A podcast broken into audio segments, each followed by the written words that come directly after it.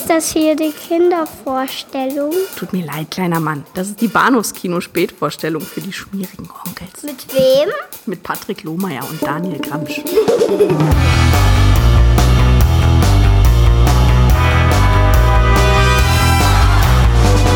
Henson, creator of The Muppets and Dark Crystal.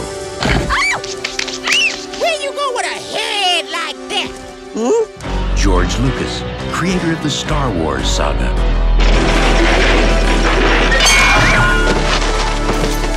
Hmm. And one of the most innovative forces in modern entertainment, David Bowie.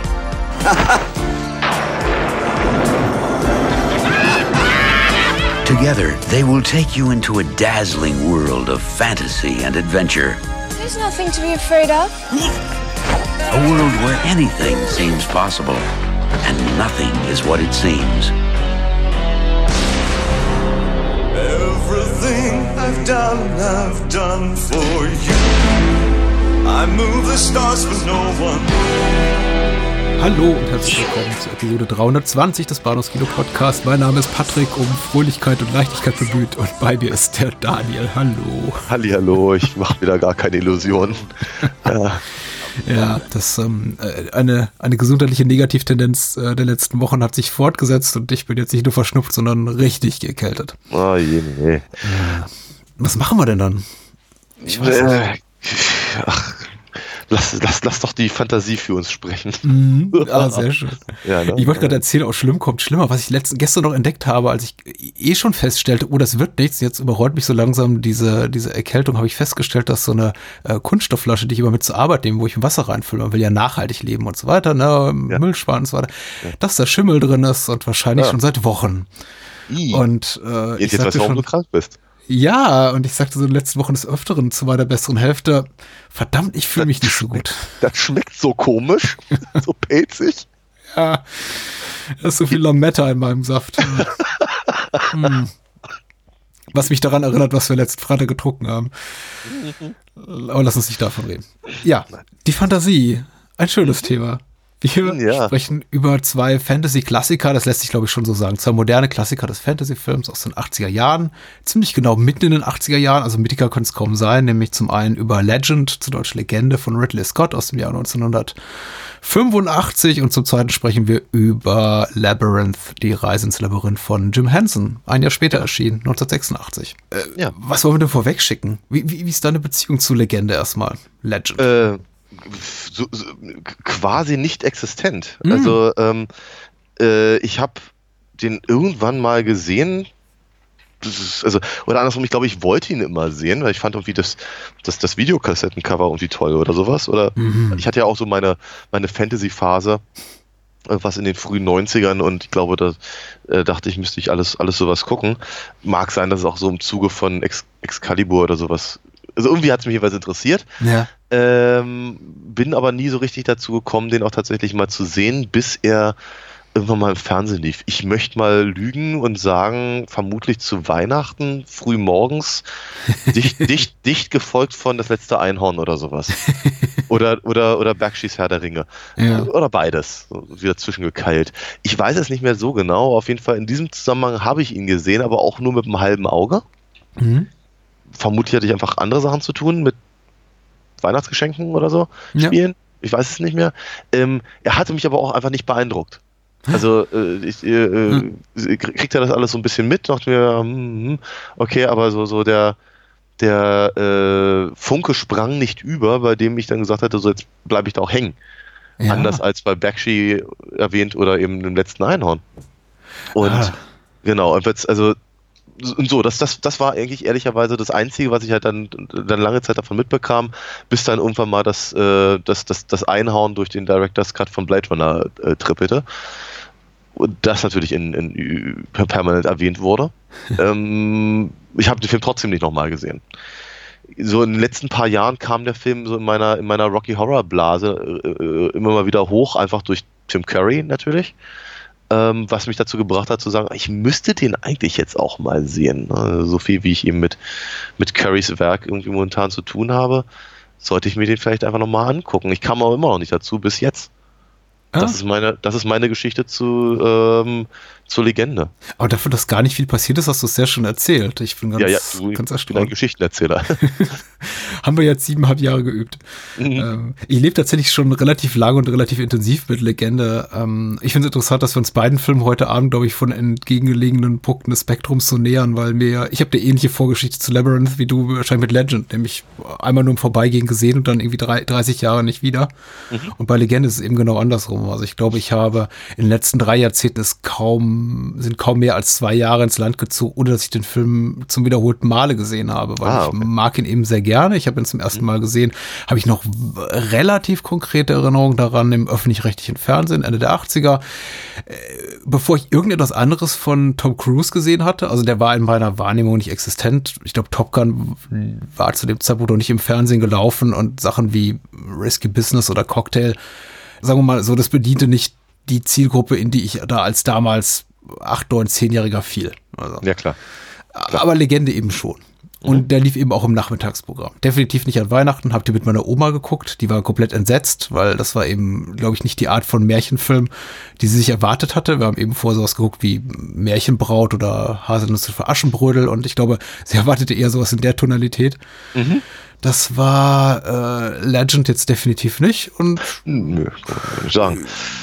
ich mag den sehr gerne und ich war auch wirklich, ich glaube, das war eine der ersten DVDs, die auch richtig schön aufgemacht waren, wie es damals auch Ridley Scott Filme immer waren, hier mit Doppel-DVD Director's Cut im schönen Plastilinen Einband und äh, die ich mir auch vorbestellt habe, als es dann hieß, so, der, sie haben irgendwo in dem Keller den quasi Director's Cut oder eine, eine Workprint-Fassung äh, entdeckt, also kein Original negativ, aber eine schöne Kopie. Und die, die dann eben auf DVD geknallt. Und der sah auf DVD so halb gut aus, also der ist so ein bisschen weicher, was so die Bildqualität betrifft, aber er sieht qualitativ gut aus. Und ich habe gesagt, dass auf Blu-ray ist ein bisschen deutlicher bemerkbar, dass er eben nicht so, dass er eben ein bisschen gelitten hat, dieser diese Kopie äh, im Laufe der Jahre. Aber es war doch ein, auch eine tolle Erfahrung, den Film nochmal zu sehen, an der Fassung, die dann nochmal 20 Minuten länger war als die ohnehin schon bessere deutsche Fassung.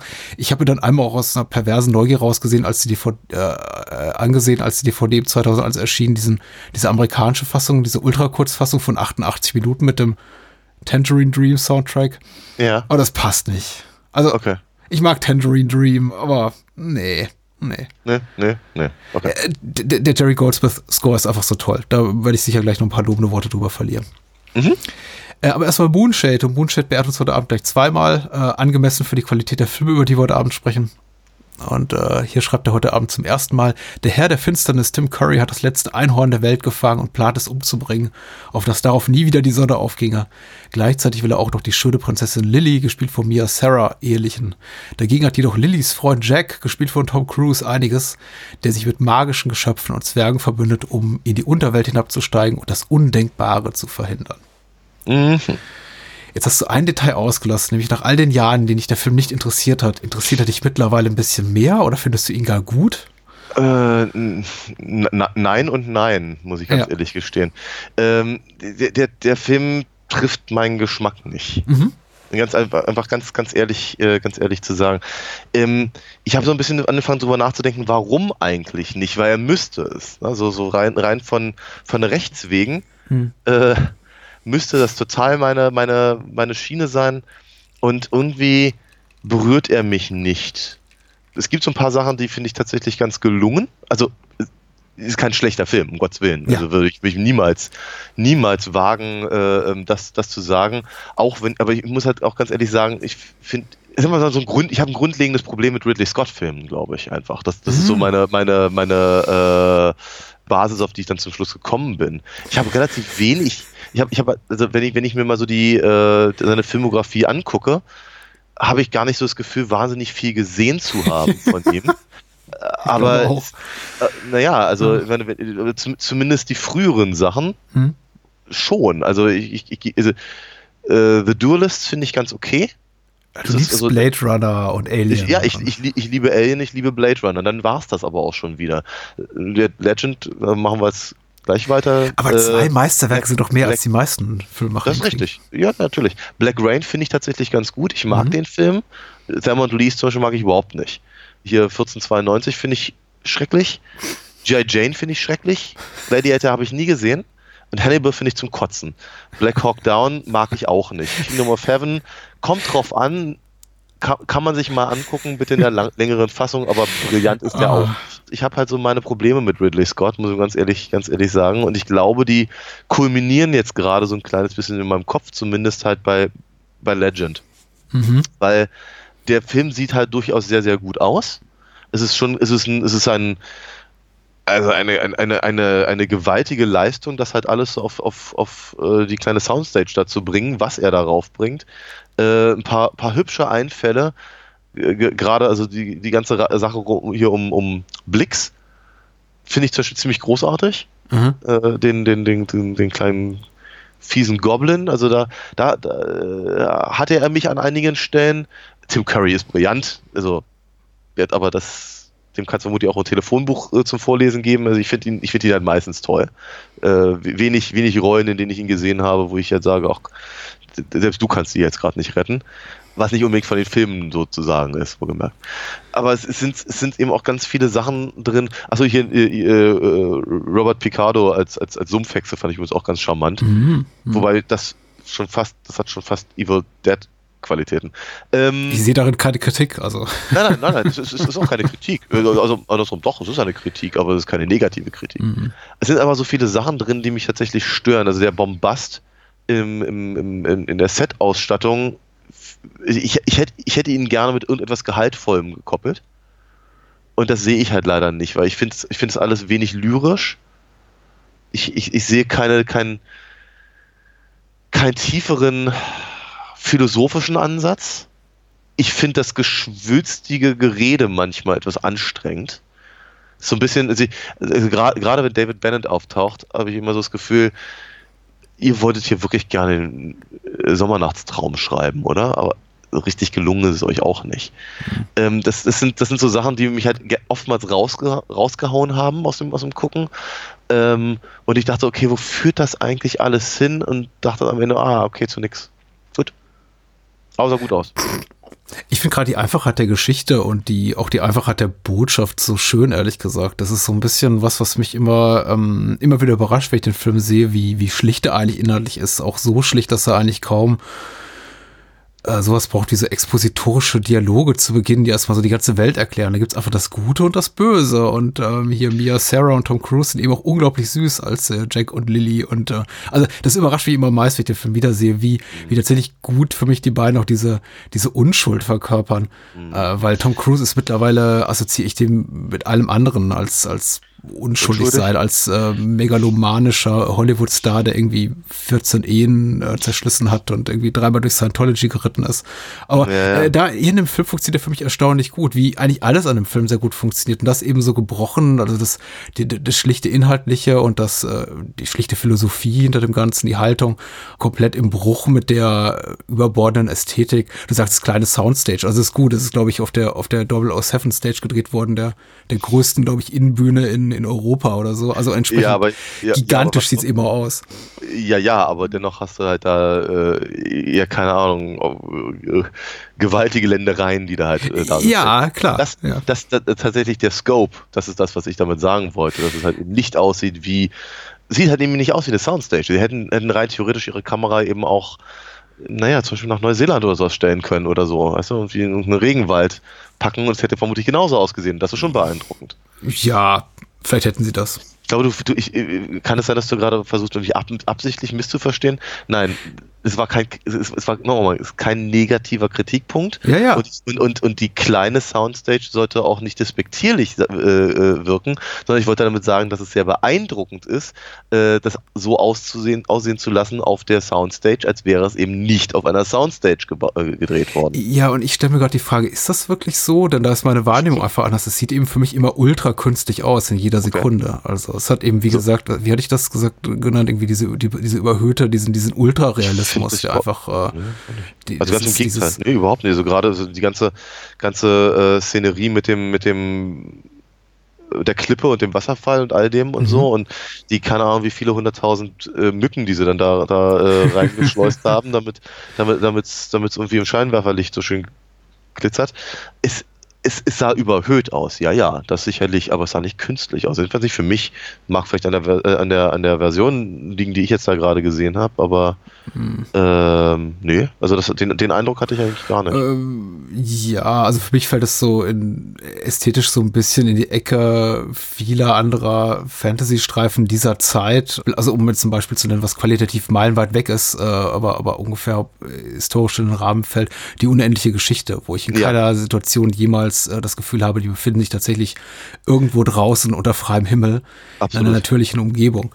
Richtig. äh, da dachte ich auch dran, ja. Das hier ist eben quasi für mich die unendliche Geschichte in besser, also richtig gut. Aber niemals stelle ich die, äh, die, die Künstlichkeit der Szenerie in Frage. Also ich, ich vergesse sie mehr und mehr, wenn sie dann in diesen unterir unterirdischen Gängen sind, in diesem Höhlensystem, in diesen Gefängniszellen.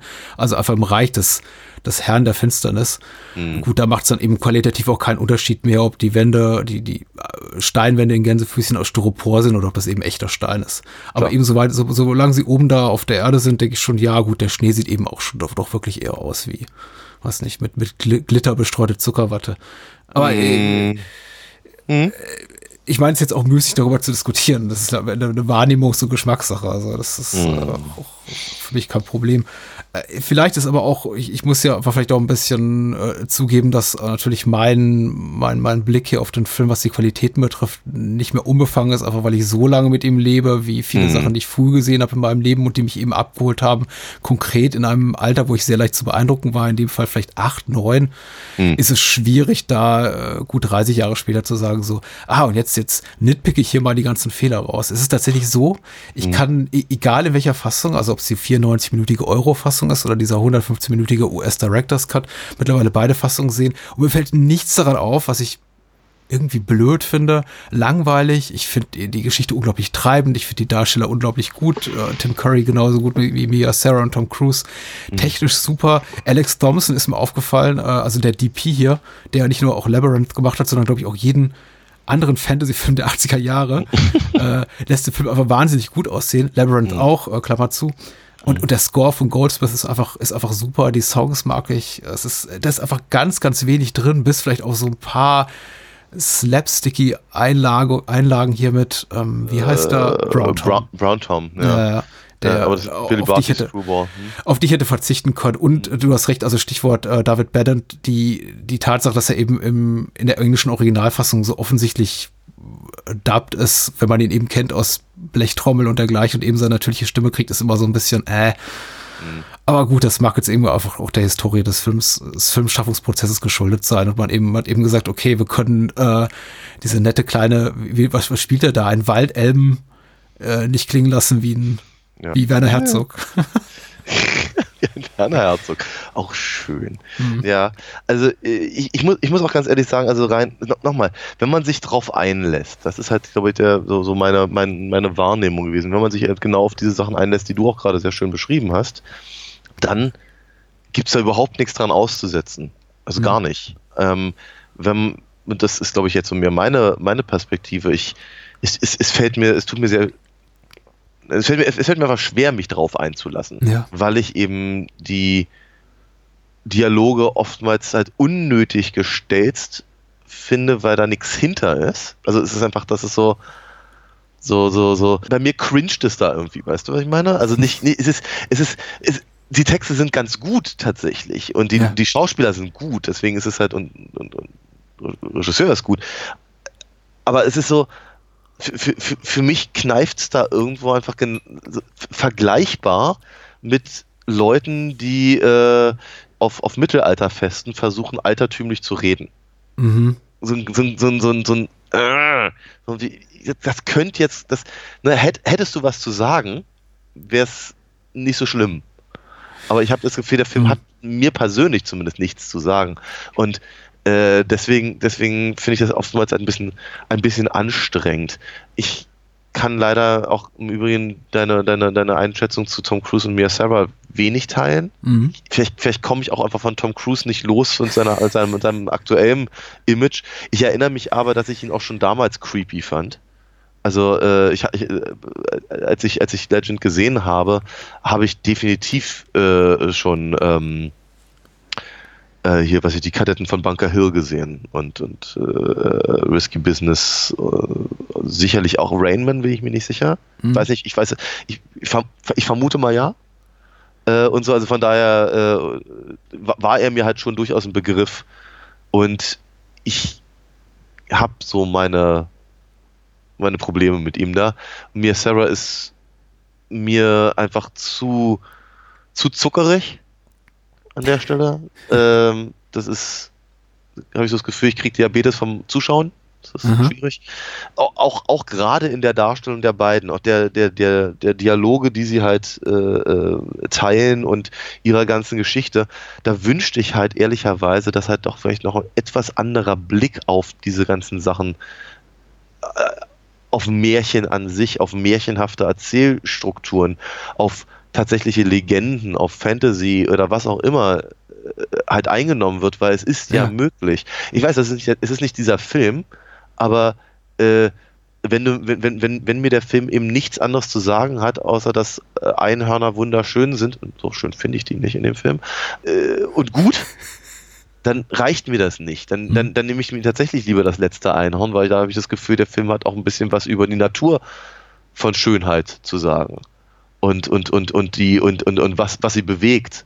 Und was Ja. sie, was sie, was sie in, in, in den ganzen Nebencharakteren an, an, an, anstiftet, anregt. Mhm. Und äh, wenn ich dann eben eine Figur nehme wie, wie zum Beispiel König Haggard, der einfach mehr, mehr Tiefgang hat als eben Tim Curry, als, als Darkness, der halt erstmal ein Effekt ist, ein großer.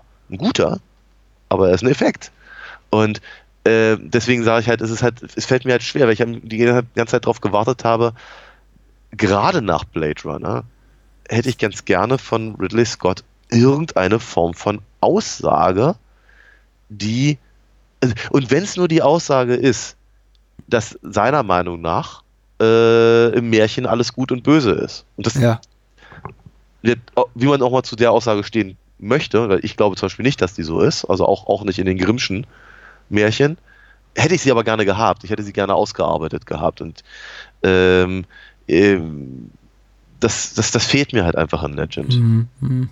Die Schwächen, die du- beschreibst, sehe ich auch. Ich, äh, ich glaube, ich sehe sie nicht als solche, also ich, ne- ich nehme sie nicht als solche wahr. Du hast recht, der Film hat null Substanz. Ich habe das mir sogar notiert. Ein äh, Film hat wirklich null Substanz und ich habe null doppelt unterstrichen. Das ist halt wirklich, man wartet drauf und wartet drauf und irgendwie nach 60, 70 Minuten stellt man dann fest, nee, da, da kommt auch nichts mehr wirklich. Sachen sind eben so, weil sie eben so sind. Es gibt eben gut und böse und der eine ist fies, aber keiner hat auch wirklich eine Agenda. Und ich glaube auch Ridley Scott hatte nicht wirklich irgendwie was im Kopf, als er sich zusammen hier mit William Hortzberg, hier heißt der Autor, sich hier ans Drehbuch setzte. Denn äh, das merkt man eben auch an ja, an der Variation von verschiedenen Enden, die, die der Film hat, die verschiedenen Schnittfassungen. Einmal hörst du irgendwie noch äh, Tim Curry als Darkness im, über, den Abspann lachen und er überlebt eben und verfolgt sie seine, Träume. Und einmal enden sie eben zusammen als Liebespaar und in der anderen Fassung eben nicht, gehen sie beide getrennte Wege. Und äh, ich finde, das ist eben auch äh, exemplarisch für, glaube ich, die Art und Weise, wie die an den Film rangegangen sind. Also die Agenda scheint wirklich hauptsächlich gewesen zu sein, wir machen ein, ähm, ein Märchenfilm mit klassischen Märchenthemen für Erwachsene. Äh, Eine Geschichte muss der nicht zwangsläufig erzählen, oder zumindest keine komplexe. Und eine, sowas wie ein Mission Statement muss er auch nicht haben. Wir wollen einfach schöne Bilder machen. Und die Sache ist eben, mir reicht das. Also ich bin, ich bin heute noch über so ein Amazon-Review gestolpert zu einem Film, den ich mag, und da stand einfach drin, äh, Style over Substance, ein von fünf Sterne. Und ich dachte, Style over Substance, so würde ich in fünf Sterne Review betiteln, weil ich liebe das. Ich brauche überhaupt nicht. Ähm, deswegen gucke ich eben gerne Suspiria und solche Sachen, weil das ist eben.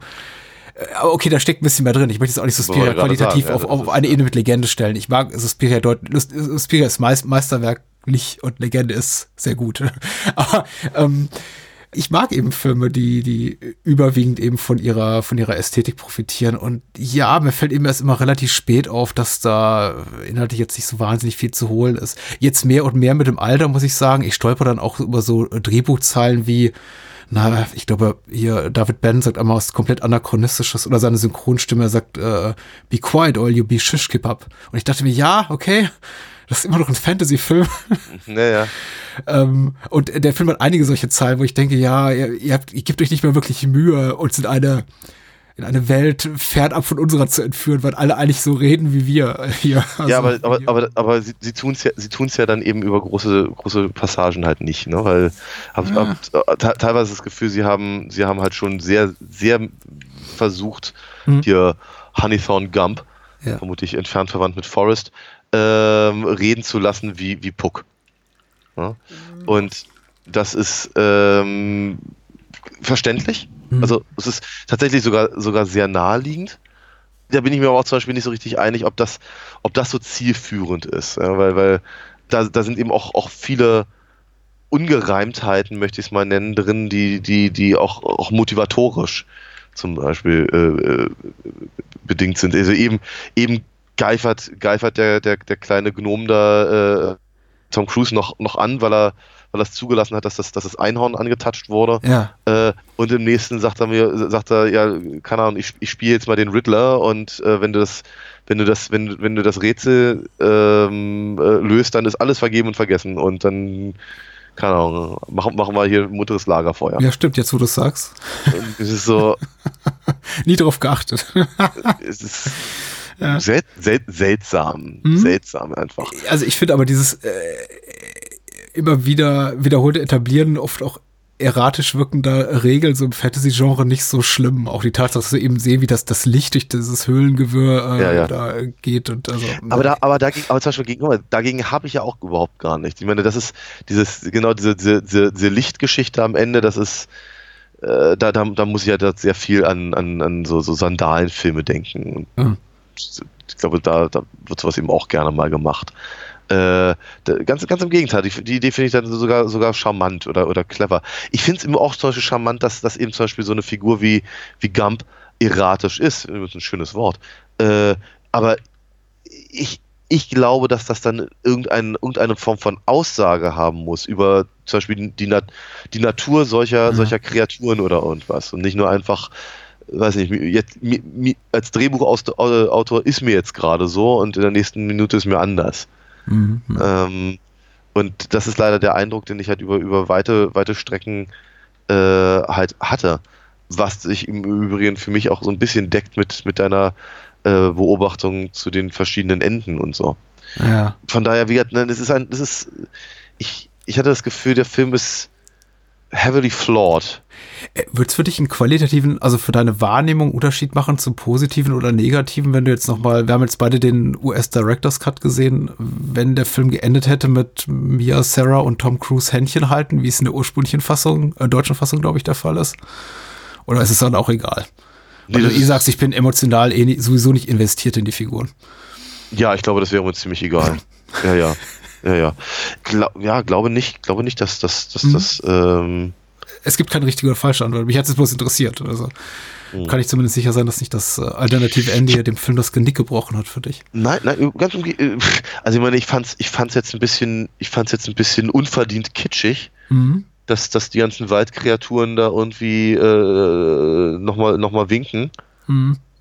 Weil ich so dachte so bei mir, okay, das ist, das, ich, ich, ich verstehe, wie das gemeint ist, aber was, was, was, was macht eigentlich ein solcher Film, wenn man eben als Zuschauer die Figur nicht mag und das eben alles ganz äh, sich gar nicht verabschieden will? Ja. Das ist halt so, das ist, weiß ich nicht. Also gibt, glaube ich, coolere Möglichkeiten, aus so einem Film rauszukommen. Nein, tats- tats- tats- tatsächlich sowas, sowas stört mich, stört mich nicht. Ich brauche, ich brauche da kein, kein, ich meine, das ist ja ein Happy End, aber ich brauche kein, kein, kein, kein Lovers United Ja. Happy End. Nee. Ich, ich hätte, glaube ich, einfach wirklich lieber eine, eine äh, irgend- irgendeine klarere Positionierung des Films gehabt. Nee, die fehlt tatsächlich. Da kann ich da leider auch nicht gegen argumentieren. Das hätte ich wunder, hätte ich so liebend gerne mit, mich mit dir gestritten heute Abend, aber das hat der Film einfach nicht. Also die müsste ich mir jetzt hier aus den, aus den Rippen schneiden. der Film sieht eben einfach gut aus. Ja, ja. Und ich glaube, das hat mich eben damals verzaubert und das geht eben bis heute so. Und oft ist es so, dass, also bei Legend war ich mir jetzt relativ sicher, dass ich ihn mögen würde, aber oft gehe ich eben auch an solche Filme, die ich in, in frühen Jahren, gerade so Filme aus dem fantastischen Bereich, ran und denke mir, na, ob ich die heute noch so mag, aber ich habe eben Legend nie losgelassen im Laufe der Jahre. Also ich gucke den wirklich einigermaßen regelmäßig und ich glaube, deswegen gefällt er mir heute noch so ungleich zu anderen Filmen, die ich vielleicht mal mochte und dann 20, 30 Jahre nicht wieder sah und mir dann denke, meine Güte, Hm. nicht wirklich gut gealtert. Hm.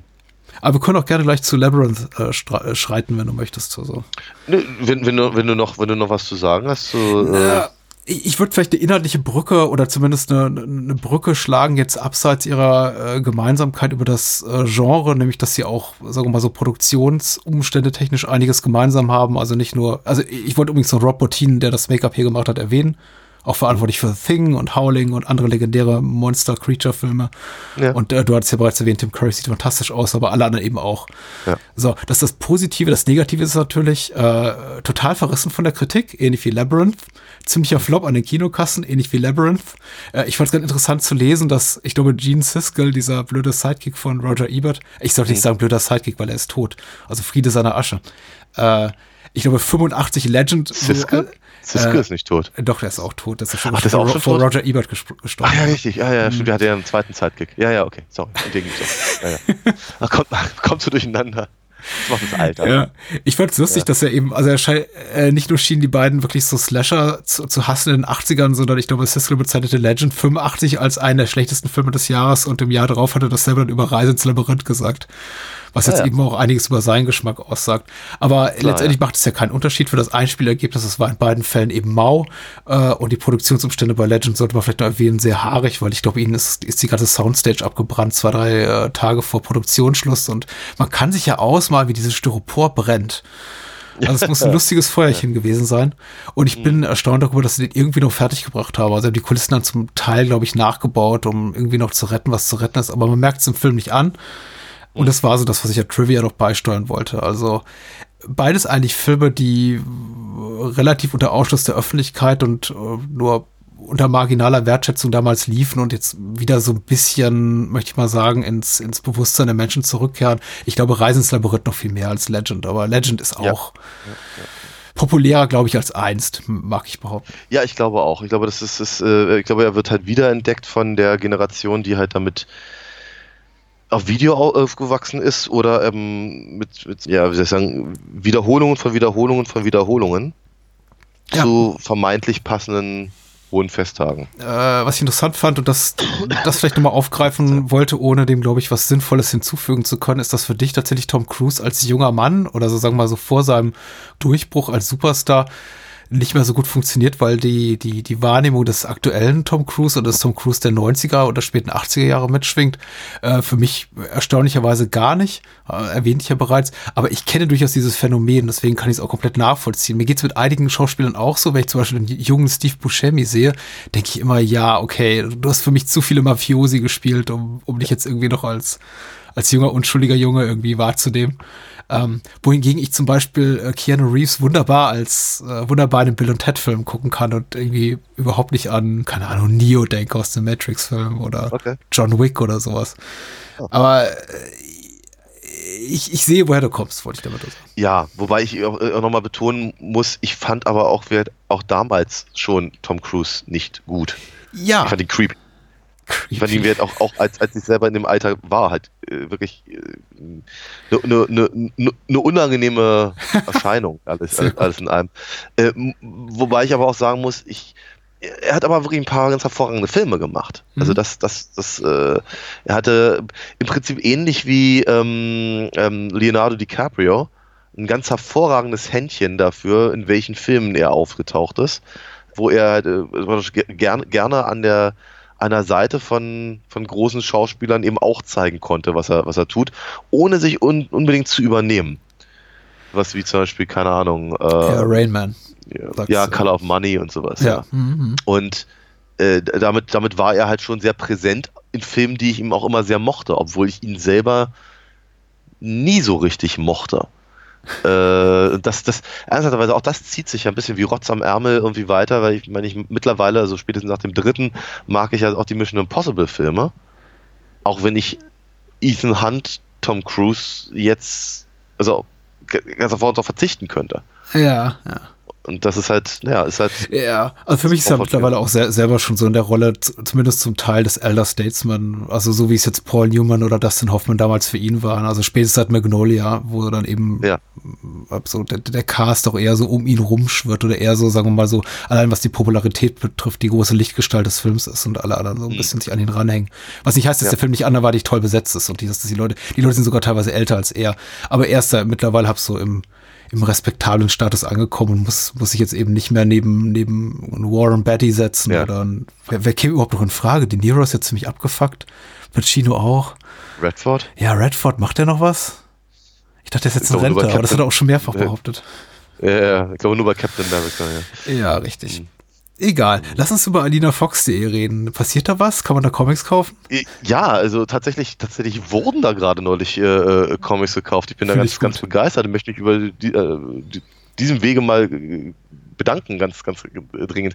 Ähm, genau, man kann sie weiterhin kaufen. Äh, der, der Shop ist weiterhin geöffnet, der Bauchladen quasi. Lesen kann man immer noch nix.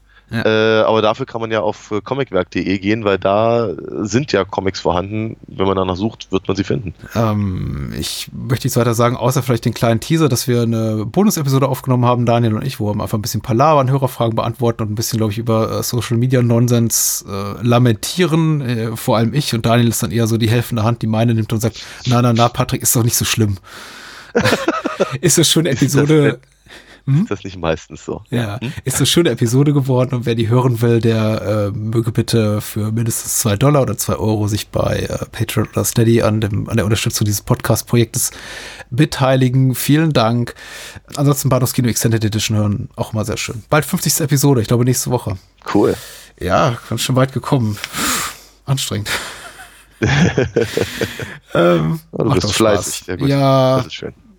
Die Reise ins Labyrinth 1986. Die Credits lesen sich wie ein Who is Who des äh, ja fantastischen Films der 80er Jahre. Die bezaubernde Jennifer Connelly, der glamouröse David Bowie, der ultra talentierte Jim Henson, der ach und die die ganzen Muppet Menschen hinter den Kulissen. Ja. Äh, produziert von George Lucas. Sollte man nicht unerwähnt lassen. Also alles, was. Rang und Namen hat, dem Film half es nicht, zumindest nicht an den Kinokassen. Äh, ich möchte wieder den Vortritt lassen, da die Geschichte mit Labyrinth ist sehr viel länger. Oh ja, die ist. Es sind die ein paar ist, Minuten äh, zusammen. ich, ich versuche, ich versuche es schnell zu reden. Ähm, Labyrinth ist ein Film, den ich ganz dringend sehen wollte. Ganz, Hm. ganz, ganz dringend. Ganz dringend. Und ich durfte nicht. Also Damals. Damals, ja, ja, Ja. damals durfte ich ihn nicht sehen, als er im Kino, im, im Ist Kino der lief. sechs oder zwölf? Ähm, mir ist wie zwölf gewesen, Okay, weil ich, mhm. mir- ich war halt 86, muss ich halt elf gewesen sein. Genau, nee, ich, ich, ich wollte schon ganz dringend äh, den dunklen Kristall sehen. Mhm. Und da, das, das, war, das war dann wieder so einer von diesen Filmen, wo meine Eltern gesagt haben, nee, den guckst du nicht, die, die, die Kreaturen sehen so scheußlich aus, da träumst du schlecht von. Fand das ja nicht so, aber äh, führte trotzdem dazu, dass ich ihn halt nicht gesehen habe. Und als dann praktisch der nächste äh, äh, Muppet-Film im weiteren Sinne rauskam, dann wollte ich den aber noch dringender sehen. Ähm, zumal es auch dann so eine, ich weiß nicht, Kino-Kino oder so, also irgendeine komische Kino, äh, äh, Kinomagazin, ich glaube ein ZDF oder sowas äh, war und da haben sie halt so ein bisschen von den Dreharbeiten berichtet und ähm, ich fand ja, ich fand ja diesen Jongleur mit den, der, das praktisch der, das Handdouble für David Bowie gab, Ja, hm. äh, mit, mit, mit diesen Glaskugeln fand ich ja rattendoll. Das fand ich halt echt klasse, dass das, das ich, ich, ich wollte diesen Film dringend sehen. So. Äh, und dann gab es natürlich diese, diese, diese UFA-Filmzeitschrift, Film Illustrierte, glaube ich, hieß die. Kino, Kino Illustrierte. Hm. Ah, ich, ich, ich vergesse es immer, aber die ist auch total obskur, glaube ich. Auf Papier. ähm, Auf Papier, ja, ja. Wow, Und äh, gab es immer an der, gab's immer an den Kinokassen, so im Marmorhaus und im, im Royalpalast damals noch im alten Berlin. Ja, ja. ähm, genau, und da, da gab es dann halt die Berichte drüber. Und ja, ich, ich, ich wollte diesen Film. Ich habe ihn nicht gesehen. War ganz dolle traurig. Irgendwann habe ich ihn dann gesehen, glaube ich, auch in der Fernsehauswertung, vermutlich auch wieder irgendwie zu Ostern oder sowas. Hm. Es ist, ich, die, die, ganzen, die ganzen Fernsehsender haben, also vor allem Sat 1, äh, hat, glaube ich, sowas immer gerne rausgeholt, wenn sie wussten, dass irgendwie frühmorgens Kinder vom, vom, vom Fernseher sitzen. Hm, hm. Hab den gesehen und ich war, glaube ich, nicht so beeindruckt, wie ich gerne sein wollte. Ich fand ihn schön, tatsächlich. Also er hat mir, hat mir spontan viel mehr gesagt als die, als, als, als Legend beispielsweise. Ähm, fand aber mit Ausnahme von, äh, von diesem kleinen ich weiß nicht, was der ist. Der Fuchsritter oder so oder Pincher oder Sir Didymus jedenfalls. Ja. Ähm, fand, fand ich halt ka kaum eine von den Figuren Muppet ähnlich genug Ja. glaube ich, für meinen persönlichen Geschmack. Weil bis zu dem Zeitpunkt äh, Muppets habe ich halt vor allem halt logischerweise mit der Muppet Show verbunden und mit den Fraggles. Weniger mit der Sesamstraße. Und das war das, was ich halt gerne, gerne hatte, wenn halt Hansen drauf stand. Und entsprechend war ich ein bisschen enttäuscht, dass halt die, dass die, äh, dass die Goblins äh, halt alle nicht so drollig sind, sagen wir mal so. Ähm, muss aber auch gleichzeitig sagen, dass ich das Design halt von vornherein sehr ansprechend fand. Ja. So, dann ist halt, sind halt ein paar Jahre wieder ins Land gegangen. Ich glaube, ich habe ihn dann noch ein paar Mal gesehen, immer wenn er mal lief. Ich äh, habe mich jetzt nicht unbedingt, habe mir jetzt nicht Arme und Beine ausgerissen, um ihn halt nochmal zu sehen, aber ich habe ihn ein paar Mal gesehen. Ähm, irgendwann kriegte ich mit, äh, in, der, in der Hochphase meiner, meiner, meiner Monty Python-Leidenschaft, dass Terry Jones für, fürs Drehbuch Ja, äh, richtig, ne? äh, zuständig war und dachte mir, oh, huh, interessant. Vielleicht sollte ich ihn mir nochmal angucken, genau unter diesen Umständen.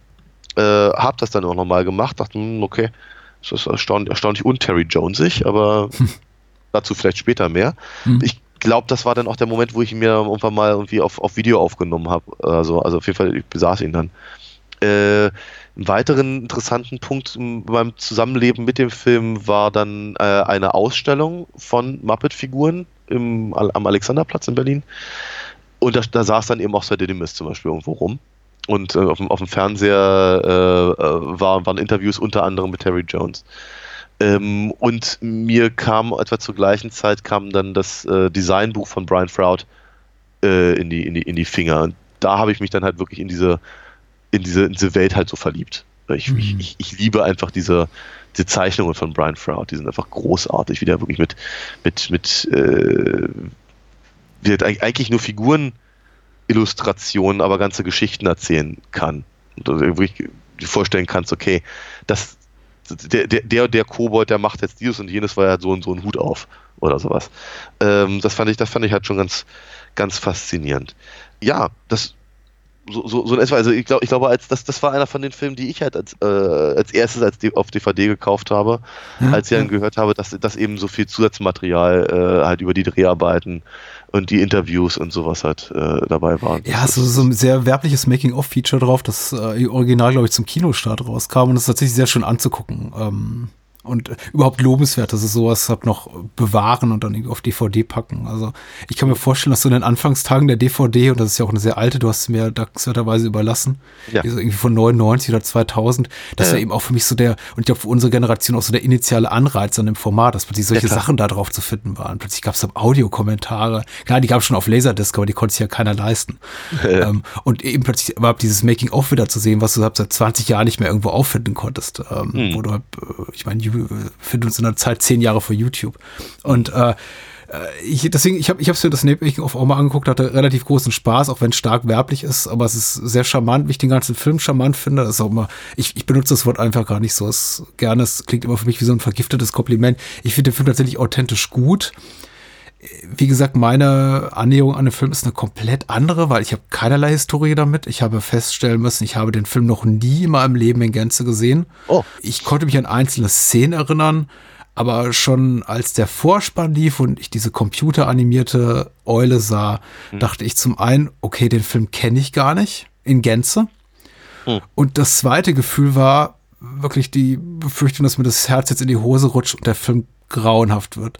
Weil ich Ja. sah eben diese, diese computeranimierte Ding und dachte, okay, und dann den Namen George Lucas im Vorspann und dachte, ah, Das wird doch da, nix. man war eben noch nicht so weit, 86. Zum Glück ist das, glaube ich, auch der einzige Fall von, von Gebrauch einer Computeranimation im ganzen Film. Mhm. Ähm, ich war aber dann auch sofort beruhigt, als äh, David Bowie anfängt, Underground zu singen, weil es ein Ja. toller Song, wie alle Ja. Songs von Bowie super sind in dem Film. Ja. Und ähm, der Film hat mich dann relativ schnell rumbekommen, also ins Positive und äh, doch relativ schnell mitreißen können. Ich glaube nicht, dass ich die große Liebe in mir trage für den Film, aber dazu vielleicht gleich später mehr. Interessanterweise vielleicht das, das noch hinzugesagt. Mhm. Ich fand ähm, damals, ich fand halt den, den, das Design vom, vom, vom, vom Goblin King, also von Jareth, Mhm. David Bowie, fand, fand ich damals schon cool. Ich fand seine Frisur damals auch schon albern. Mhm. Aber sie war halt sehr 80er. Ich meine, ganz ehrlich, der Keyboarder von Duran Duran sah genauso aus. Ähm, ohne Scheiß. Ich war gerade, äh, also damals war ich überhaupt kein großer David Bowie-Fan. Überhaupt Ja. nicht, ganz im Gegenteil. David Bowie war zu der Zeit für mich der Typ mit Let's Dance, This is Not America und Ja. äh, Dancing on the Street. Das Äh, war nicht die beste Zeit für ihn, nee. Nee, überhaupt nicht. Und deswegen hat mich das auch wenig geflasht. Dann die Songs selber im Film zu hören, teilweise sehr gut, teilweise aha, aha, aha. Mittlerweile mag ich sie tatsächlich alle, alle, alle recht gerne. Ähm, aber es kam bei mir halt viel, viel später, dass ich mich halt für, für, für Bowie gerade auch in seiner Frühphase äh, interessiert habe. Und eben dachte, okay, das ist eine, also gerade ihn halt in dieser Rolle zu besetzen, ist ein sehr, eine sehr, sehr clevere, sehr interessante Entscheidung gewesen. Äh, vorneweg die Inhaltsangabe von Moonshade. Ähm, wir freuen uns, ihn schon wieder zu haben. Zu Gast. Äh, und er schreibt, die Teenagerin Sarah, gespielt von Jennifer Connelly, lebt immer noch gerne in ihrer Fantasie und mit den Relikten ihrer kürzlichen Kindheit. Mit den Relikten ihher kürzlichen Kindheit. Fehlt irgendwie Adjektiv. abgeschlossenen? Ja. ja. Für Verantwortung hat sie noch nicht so viel übrig, weswegen sie den Babysitterjob für ihren Bruder, den kleinen Toby, auch nicht ernst nimmt. Vor Ärger wünscht sie den König der Kobolde Jareth David Bowie herbei, der ihn entführen soll. Was man eben so macht, ne, wenn man keinen Bock auf Babysitting hat. Ne? Das dachte ich mir, schon- also äh, ich vielleicht ist das, tut mir leid, da kommt jetzt vielleicht der alte Zyniker doch durch, aber ich fragte mich schon so im Ernst, also ich man fragte ihm schon, ja. was für eine Welt spielt das, in der irgendwie ein 50-jähriges Mädchen, wenn es keinen Bock auf Babysitting hat, als erstes denkt, okay, der Goblin King soll ich holen. Aber es ist, auch, ist ja auch schön. Ja, aber es ist, ja, das ist eine interessante Frage. Ja, die, die, die, die, die, die, geht, die geht schon sehr ans Eingemachte, möchte ich mal sagen. Ja. Aber ja, okay. Hm? Als der dies tatsächlich durchführt, also der, ähm, Gob, äh, der? König der Kobolde, genau, äh, macht Sarah erschreckt eine Kehrtwendung. Äh, Jareth gibt Sarah 13 Stunden Zeit, um durch das riesige Labyrinth zu kommen, das die Koboldstadt umgibt. Wenn sie es schafft, bekommt sie Toby zurück, ansonsten wird das Baby in einen Kobold verwandelt. Sarah macht sich auf eine fantastische Odyssee voller Seltsamkeit und Rätsel, auf der man nichts als gegeben annehmen sollte. Ähm, Die Inhaltsangabe ist deutlich länger als für Legend. Ich weiß nicht, ob das wahrscheinlich einfach dem Zufall geschuldet. Meine persönliche Wahrnehmung ist aber auch, der Film ist schon, was so seine Prämisse betrifft, komplexer als Legende. Ja. Auch für mich nochmal unterstrichen durch die Tatsache, dass eben zu Beginn des Films relativ viel erklärt wird. Also nicht zuletzt durch David Bowie, der irgendwann einfach durchs Fenster tritt und sagt, okay, 13 Stunden, Labyrinth, da, da, da, da, da, und hier sind die Regeln. Und ich denke so, ja, okay. Ähm, Finde ich das jetzt gut oder schlecht? Ich fand es im, im Endeffekt weder, weder das eine noch das andere, sondern ziemlich egal, weil der Film dann eben relativ schnell danach klar macht, eigentlich sind die Reg Regeln Bums. ja, Wumms, genau. Irgendwann gegen Ende wird nochmal darauf hingewiesen, ah, die Zeit läuft ab, aber so in den 80 Minuten dazwischen, ja, wie auch immer. Ne? Aber das, aber auch da, auch, auch genau, auch an der Stelle gehst du schon ganz schön ins Eingemachte. Das ich ganz, Bitte, ich ganz, finde, setz nee, mal finde ich, an, wo du ansetzen willst. Nee, finde ich, finde ich, finde ich total interessant tatsächlich, weil es sind natürlich genau die Punkte, die als erstes auffallen, die vielleicht auch so ein bisschen holprig wirken, die aber letztendlich, also für mich zumindest, total sinnvoll sind im Ganzen und am Ende. Und das finde ich sowieso so erstaunlich, ähm, dass der Film, obwohl er äh, ja, geradezu erschreckendes erschreckenden Flickenteppich darstellt, aus ganz, ganz vielen Leuten, die daran gearbeitet haben, die ihre eigenen Ideen reingebracht haben, die, sagen wir mal, eher durch Zufall alle zusammenkommen und so wirkt der Film eben auch über weite Strecken und trotzdem kommt am Ende was dabei raus, das sich ganz hervorragend analysieren lässt, finde ich. Ähm, ich. Ich sagte ja schon vorhin, dass eben Terry Jones ja auch als Drehbuchautor genannt wird. Was tatsächlich so viel von ihm da übrig geblieben ist, ist gar nicht so klar zu sagen. Weil die, äh, was, es gab, es gab wohl viel, etliche Drehbuchfassungen, bevor Terry Jones äh, rangesetzt wurde. Und das, was er dann gemacht hat, hat Jim Henson jetzt auch gar nicht mal so sehr gefallen. Ich glaube, rein von der Story her hat das, glaube ich, schon getroffen. Ähm, aber die, die Stimmung, Mhm. den, den Tenor, äh, den, den wollte er irgendwie etwas anders haben. Also hat er nochmal noch mal andere Leute rangesetzt, die dann, die dann entsprechend weitergearbeitet haben daran. Und dann hat er eben auch ganz viel mit, den, mit seinen eigenen Schauspielern und beim Drehen Sachen verändert und versucht das halt irgendwie auf, auf, eine, auf eine persönliche Linie einfach vielleicht zu bringen. Ähm, Als ich Terry Jones Namen sah in den Opening Credits, dachte ich eigentlich eher, der Film stinkt ja inhaltlich und ästhetisch eher nach Terry Gilliam, natürlich. Ja, ja, Also wäre das naheliegendere hier. Ja, ja, auf jeden Fall. Ja, ja. Sehe ich, sehe ich im Übrigen ganz genauso. Aber ähm, mein Gott, nur, nur haben sie aber auch viel zusammengearbeitet. Vielleicht mag das auch so der Punkt sein. Du, äh, Äh, kein Kritikpunkt. Ich bin überhaupt kein nee, nee. großer Gilliam-Fan. Also ich, ich bin komplett happy damit, mit dem, was der Film ist. Und dass er ehrlich gesagt auch irgendwann einfach dieses ganze Regelwerk dran gibt und sagt, weißt du, lass uns einfach Spaß haben und Mhm. dir tolle Designs zeigen, einfach mal irgendwie auch Technik präsentieren, die so noch nie auf einer Leim Leinwand zu sehen war. Ja, wobei ich aber eben tatsächlich nicht glaube, dass das, dass das tatsächlich der, das ist nicht der ausschlaggebende Punkt. Mhm. Also ich, ich, ich glaube, dass das, dass das Regelwerk total wichtig ist, aber nicht inhaltlich. Mhm. Also was, was diese Regeln da besagen mit den 13 Stunden und, und, und, und äh, wie, wie sie sich da in dem, im Labyrinth zu verhalten hat oder eben was nicht und sowas. Ich glaube, das ist tatsächlich, das ist ähm, in gewisser Weise ist es Augenwischerei. Ich glaube, der Film entlarvt eben ganz, ganz stark die Erzählmechanismen von Fantasy oder von Märchen, um zu zeigen, wie sehr Sarah, also, also äh, Jennifer Connellys Figur, äh, in die, die, praktisch diese, diese Art der Erzählung in ihr eigenes Leben verwoben hat. Mhm. Und der ganze Film ist für mich total allegorisch, und, um, um praktisch um, um, um zu zeigen, eben wie, wie sie sich eben tatsächlich von, von, von diesen Dingen löst, weil sie nicht mehr nicht mehr wichtig sind, weil sie, weil sie langsam erwachsen wird. Mhm. Ähm, und entsprechend, je, je tiefer sie ins Labyrinth vordringt, umso äh, widersprüchlicher wird das, was sie da, was sie da tut, eben auch zu dem, zu dem, was sie, mit welchem, mit welchem, ähm, welchen Vorstellungen sie halt in das Labyrinth reingeht. Siehe zum Beispiel einfach so, so, so Dinge wie äh, die, die, die Markierung auf dem, auf, dem, auf dem Boden mit ihrem Lippenstift. Ist ja eigentlich sehr Ja. clever, aber das ist das, was du tust in einem Märchen oder in einer Saga. Ne? Das ist das, was hier äh, äh, äh, Theseus und, und Ariadne Mhm. und, und, und Hänsel und Gretel und, und so. Ne? Ma- Machst dir Markierungen, damit du den Weg nach Hause findest. Total klar. Äh, Und dann wird es halt irgendwie buchstäblich auf den Kopf gedreht, weil eben diese Viecher, die da unter, unter den Fliesen wohnen, die Dinge auf den Kopf drehen. Ja. Äh, und es nützt dir halt gar nichts.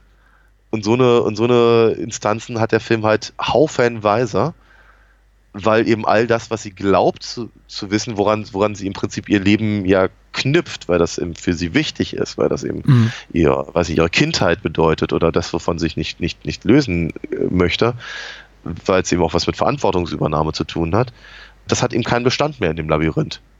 Am Ende, wie soll ich sagen, kriegt der Film dann den Bogen leider nicht ganz so, wie ich wie ich es gerne hätte, muss ich ganz ehrlich sagen, aber ähm, äh, weil, weil sie letztendlich die, praktisch die Welt wieder auf ihre eigenen Regeln zurückzieht Mhm. Und dadurch dann halt Jareth besiegt. Wobei die Frage, ob sie ihn besiegen muss, sich tatsächlich stellt in irgendeiner Form. Weil Jareth selber, was, was äh, ist, ist halt, ist halt so eine, so eine widersprüchliche Figur. Mhm. Ähm, ich komme jetzt gerade ein bisschen, ich, ich habe ich hab meine, meine Gedanken leider nicht ganz so geordnet. Manchmal, manchmal wünschte ich, ich würde mir so das vorher aufschreiben. Nee, das ist in Ordnung. halt Ich, äh, ich versuche nur mal das aufzugreifen, was ich jetzt als äh, irgendwie auch für, für mich relevant empfand. Und dann kommen wir vielleicht irgendwann an den Punkt, wo wir das dann fortsetzen können. Aber dafür muss ich vielleicht nochmal einen Schritt Ja. zurückgehen zu diesem ganzen äh, allegorischen Teil, den du äh, zu Beginn erwähnt hast, mit irgendwie der Reise aus der Kindheit in die Jugend.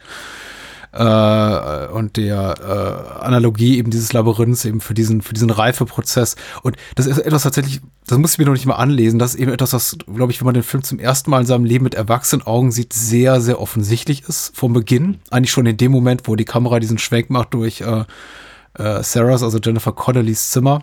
Übrigens Jennifer Ja. Connelly mal vorausgeschickt sehr sehr süß. Habe damals, bevor ich es eigentlich sollte, äh, es war einmal in Amerika gesehen, äh, mich total in sie verguckt und ich habe mich jetzt gefreut, sie wiederzusehen, auch wenn ich heute natürlich als Mann mittleren Alters nicht mehr sagen sollte, sie ist sehr, sehr süß, aber sie ist eine sehr äh, attraktive junge Frau und sie ist noch, noch eine viel attraktivere Erwachsene. So, Ja. macht ihre Sache einigermaßen kompetent, es wird ja auch viel auf ihr rumgeritten, ich finde es jetzt irgendwie okay, also sie ist halt, sie ist halt da, sie ist kein, kein Naturtalent, also sagen wir mal so, ihr, ihr Schauspieltalent reifte noch etwas im Laufe der Jahre.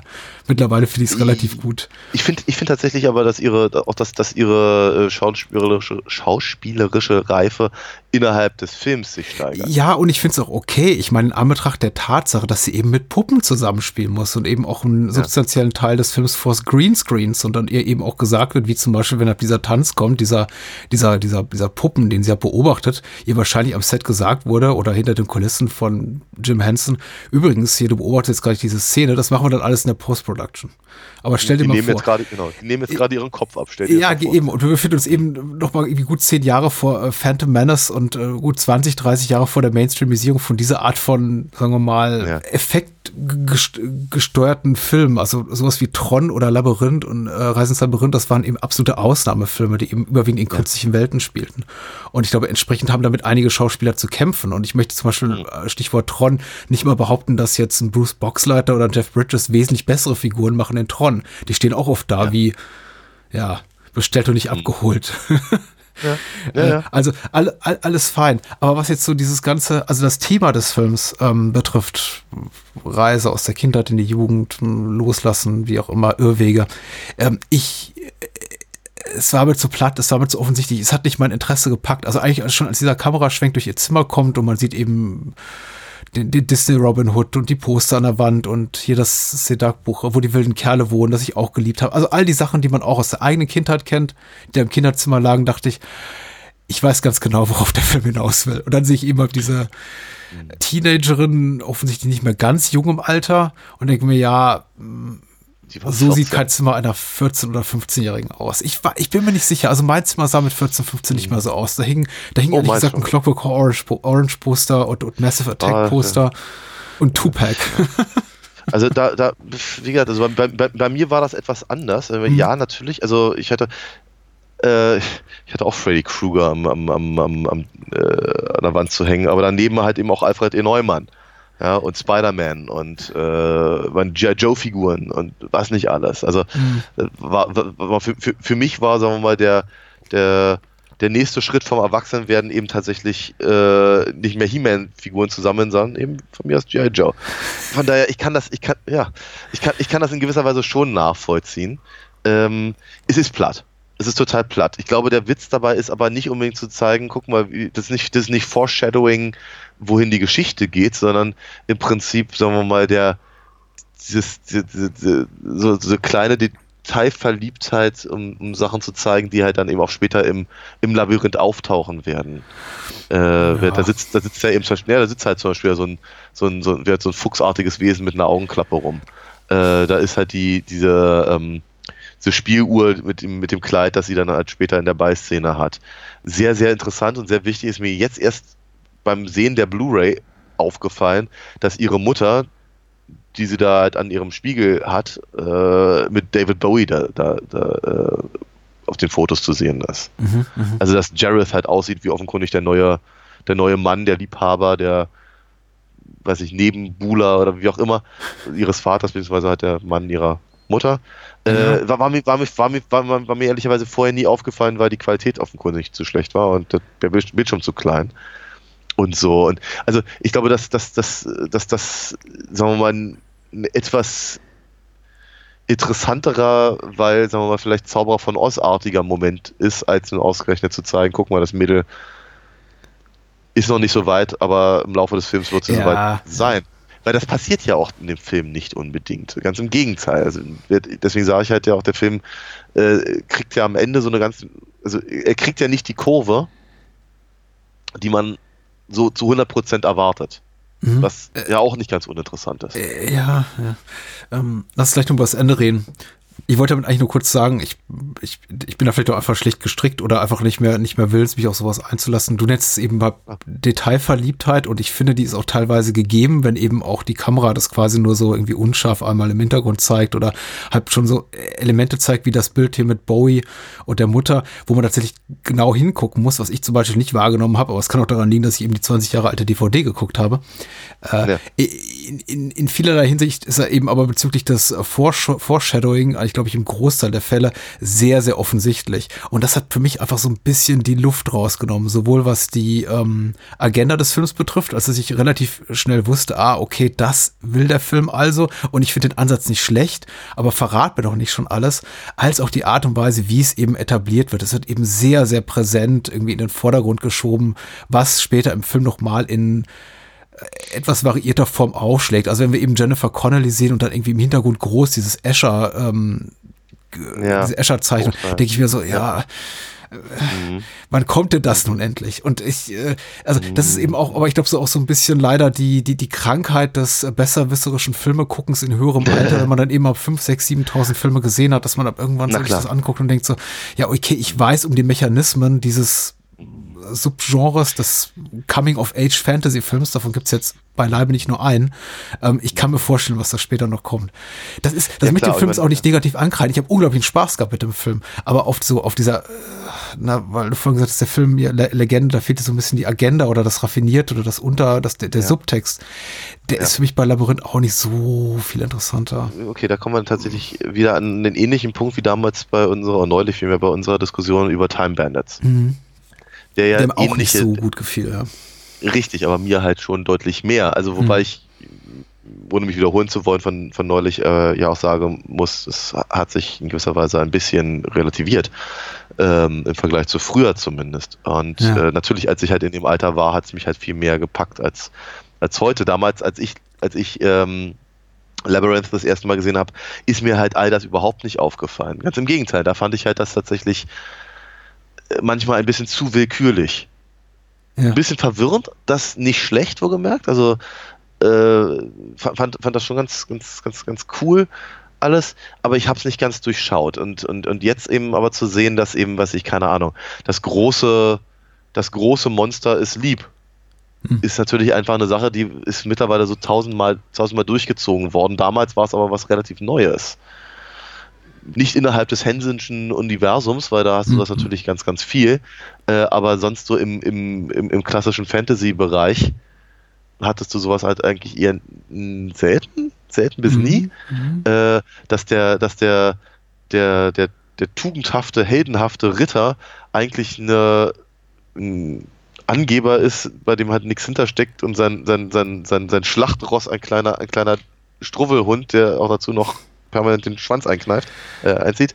Und so, das sind alles schon, schon, schon, sagen wir mal so, das sind einfach interessante Umkehrungen der Vorzeichen des Fantasy-Genres, die jetzt vielleicht, sagen wir mal, innerhalb des Fantasy- Fantasy-Genres wird vor allem heutzutage nicht mehr wirklich jemand mit einem Ofen vorholen, aber im damaligen Kontext vielleicht etwas anders ähm, äh, wirkten, ganz bez in Bezug aber auf Sarahs Figur elementar wichtig sind. Ja. Wird einfach nur, einfach nur von der, von so plotseitig quasi, ist, ist, ist das halt schon, schon interessant, dass eben diese, das, wenn, wenn, wenn, wenn sie glaubt, dass sie, dass sie eben clever ist und die, und die Mechanismen des Labyrinths durchschaut hat, dass sie dann eben aufs, aufs Maul fällt damit. Mhm. Und dass eben, wie soll ich sagen, die Sachen eben nicht so sind, wie sie, wie sie vielleicht sein sollten, wenn sie sich in einer tatsächlichen Geschichte befindet. Das, ist halt, das sind alles so Sachen, die eben im Prinzip den, die, die, die Entwicklung von Sarahs Figur, von Sarahs Charakter vorantreiben. Mhm. Äh, die dann aus meiner Sicht kulminieren in diesem, in dieser, ich, ich, ich liebe diese, ich liebe diese, diese Escher-Szene Ja. die ist wirklich brillant. Also die ist nicht nur, die ist nicht immer nur hübsch gemacht.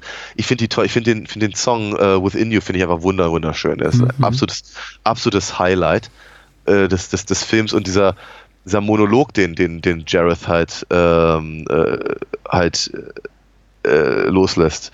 Äh, Fear me, love me, do as I say and I will be your slave. Bringt für mich genau das halt alles auf den Punkt. Diese, Ja. diese, diese, diese Verwirrtheit im Prinzip oder die, die, die Gegensätzlichkeit äh, von, von Sarahs eigener Entwicklung äh, repräsentiert durch das Labyrinth.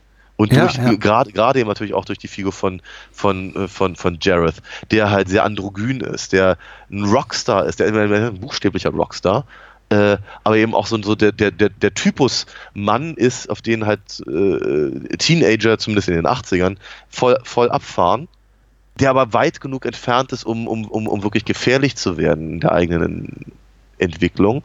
Mhm. Der, der, der natürlich ganz, ganz viel mit Sexualität zu tun hat, die aber eigentlich, also so müsste es halt normalerweise sein, aber eben äh, einem nicht zu nahe kommt. Ja. und, ja. und, und, und Jareth kommt ihr zu nah. nicht nur in der Ballszene, sondern halt auch in, an anderen, anderen Sachen. Ich finde zum Beispiel auch großartig, auch wieder ein schöner Effekt natürlich, aber einfach, dass er durch sie durchschreitet in dieser, in dieser Mhm. äh, Escher-Szene. Auch für die damalige Zeit sehr toll. Ich habe mich auch täuschen lassen. Also ich habe das nicht kommen sehen. Ja. Also Also- ich, ich möchte auch sagen, also das Casting von David Bowie ist der für mich ein, eine große, also auf der Besetzungsseite Geniestreich des Films. Also technisch hat er auch noch viel zu bieten, aber so äh, rein, was so das Dramaturgische betrifft, ist für mich das die eine große wichtige Entscheidung gewesen, sich für Bowie zu entscheiden in der Rolle. Ohne den wahrscheinlich, ist du mal hier jetzt in, in, in, in, in, in Tee reingelesen, Reisen ins Labyrinth ein Dasein fristen würde, ähnlich wie äh, der dunkle Kristall, nämlich so als ähm, beeindruckende technische Fingerübung, Ja. aber eigentlich kein Film, an den sich wirklich jemand so richtig gerne erinnert. Dafür, dass es jetzt vom Dunklen Kristall eine, eine Netflix-Serie gibt, glaube ich. Ja, aber das, es gibt auch, es gibt auch ein Battlestar Galactica Remake. Das ist sehr viel besser als das Original, aber es ist ja, das ist ja eine Marke einfach nur, ich glaube. Äh, Also, äh, also, zum, äh, also Toby Froud, das kleine Baby aus Labyrinth, ist auf jeden Fall daran Ja. beteiligt und ich glaube auch Brian Hansen, aber ich bin mir nicht sicher. Ich kenne niemanden, der Dark Crystal äh, mag, jenseits der, wow, der Film sieht echt toll aus, das ist echt toll gemacht, aber es packt mich einfach nicht. Ich hab, kann mich in diese Figuren nicht reinversetzen. Mein Kollege Guido, aber ja. Oh Gott. Ich lache nicht über deinen Kollegen Guido. Ja. Ich freue mich, dass es ein gutes Gegenbeispiel gibt. Aber sagen wir mal so, ähm, Ich ich, wollte eigentlich nur David, Pro- David Bowies Performance unterstreichen, die ja auch stellenweise in der Kritik stand, die ich sehr gut finde. Die Songs auch, wie gesagt, überwiegend gut. Ich finde, Jennifer Conner Connelly macht ihre Sache gut. D der Film gewinnt auch für mich extrem gegen Ende nochmal, wenn er der, wenn ihm dann eben auch wieder einfällt, dass er auch sowas hat wie eine, wie eine Geschichte, die es zu erzählen gilt, wie es äh, also einen charakterlichen Reifeprozess auch darzustellen gilt. Was er für mich so im, hier und da etwas verliert zugunsten des Spektakels. Es heißt Ja. nicht, dass es komplett verloren geht, aber es ist, sagen wir mal so, jetzt nehme ich Legende, weil wir über ihn gerade gesprochen haben, ich konnte auch andere Sachen ne ne- nehmen. Klar. Legende hat zwar eine sehr schlichte Geschichte, aber er verliert sie niemals aus den Augen. Die Legende ist immer Story getrieben. Egal was gemacht wird, es steht immer im Dienste daran, irgendwie die Handlung voranzutreiben. Auch wenn die Handlung nicht besonders interessant ist. Das geschenkt, gebe ich gerne zu. Äh, Und Labyrinth ist halt immer so, ist halt, ist halt ein Wagnis. Labyrinth ist der ambitioniertere Film in der Hinsicht, dass er schon so versucht, so ein, ein Gleichgewicht zu finden zwischen einer, ähm, naja, wie soll ich sagen, nicht glaubwürdig, nicht, nicht neben einer sehr sich, sich authentisch anfühlenden Coming-of-Age-Story, die auch ein bisschen so einen Anspruch hat, nachvollziehbar zu sein für eine Generation von Menschen, damals vielleicht zwischen 12 und 15 oder 16, die den Film im Kino sah, und eben einfach äh, großes Hollywood-Effekt-Spektakel zu sein. Ja, und das ist, ist für mich nicht immer gelungen, aber das schadet dem Film summa summarum gar nicht. Aber Hm. ich äh, bin relativ, um wieder zu dem Punkt zu kommen, ich bin dann am Ende relativ dankbar dafür, auch wenn ich das Spektakel sehr genossen habe, dass dem Film dann eben auch immer so auf den letzten Meter noch so das Bewusstsein kommt, ach so, darum geht es eigentlich. Das ist hier so unser, der, der emotionale Kern des Ganzen. Und Ja. hier, don't get me wrong, ich liebe die ganzen Designs. Ich fand, also ich habe mir hier nur irgendwie Herzchen notiert hinter jedes tolle Design, die Helping Hands, die Steingesichter, die, die, die äh, Kanonen auf zwei Beinen und Ja. diese Ter Terry Jones äh, inspirierten äh, zweiköpfigen rattengesichtigen Wachen. Ja. All, alles toll. Und Sir Didymus, der hier auf Merlin dem Hund rumreitet, ich habe mich, ich habe mich ja richtig in verliebt. Ja. Aber es sind eben so, es ist so ein, Ich, ich, ich, verste- ich verstehe dich. das ist so ein wirklich auch. Instant Gratification. Das ist wie so Zuckerwatte essen oder so. Es ist eben ein Zucker hoch, aber es ist auch sehr schnell wieder vorbei. Ja, okay. Da, okay, bei dem, bei dem Punkt bin ich mir nicht so sicher. Aber ähm, alles andere, was du gerade gesagt hast, äh, unterschreibe ich sofort. Ähm, als, als Beispiel ähm, würde ich sogar, also würde ich hier die, die Szene sehen mit den Fireys, die ich ehrlicherweise. Sind das diese Kreaturen, die da Ja, die sich auseinandernehmen können, Mhm. genau, ja. Äh, die, die ich halt immer als, als, als, als Ablenkung in irgendeiner Form äh, Mhm. wahrgenommen habe. Ich habe aber auch nie verstanden, was die gesungen haben. So, Auch technisch so ein bisschen da, jenseits der damaligen Möglichkeiten. Ja, ja. ein, ein, ein, ein bisschen. Aber wir, das, das, das, äh, wir, mittlerweile weiß ich schon ein bisschen, was, sie, was, was, was es soll. Mhm. Aber ja, es ist, äh, es, sind, es sind schon Sachen drin, die vielleicht, sagen wir mal, den Blick ein bisschen davon ablenken, was, was der Film vielleicht wirklich sagen Mhm. möchte. Ähm, was aber, um das nochmal in Bezug auf, auf den dunklen Kristall nochmal zu sagen, äh, der dunkle Kristall ist halt eine ganz, ist halt eine total straighte Fantasy-Geschichte. Ne? So ganz, ganz klassisch, klassische Plot halt, ne? Und wie junger Mann lernt er ist, er ist, er ist, er ist die letzte Hoffnung und muss sich aufmachen und alles, was ihm gesagt wird, hat, hat Bestand und genau so ist es. Und dann geht's ab und, und am Ende ist alles schön. Labyrinth scheint so eine Art Gegen, Gegenentwurf mehr oder weniger zu sein zu genau dem, weil es ist eben äh, alles überhaupt nicht so, wie, wie, wie, das, wie das Genre es eigentlich, eigentlich diktiert. Und selbst der, der, große, der große Schlusskampf ist, ist gar keiner. Da kämpft überhaupt niemand mit niemandem und die Goblins Ja. einfach nur sind alle sehr, sehr albern und jagen sich selbst in die Luft und so. Der, der Film steht sich dahingehend tatsächlich ein bisschen im Weg.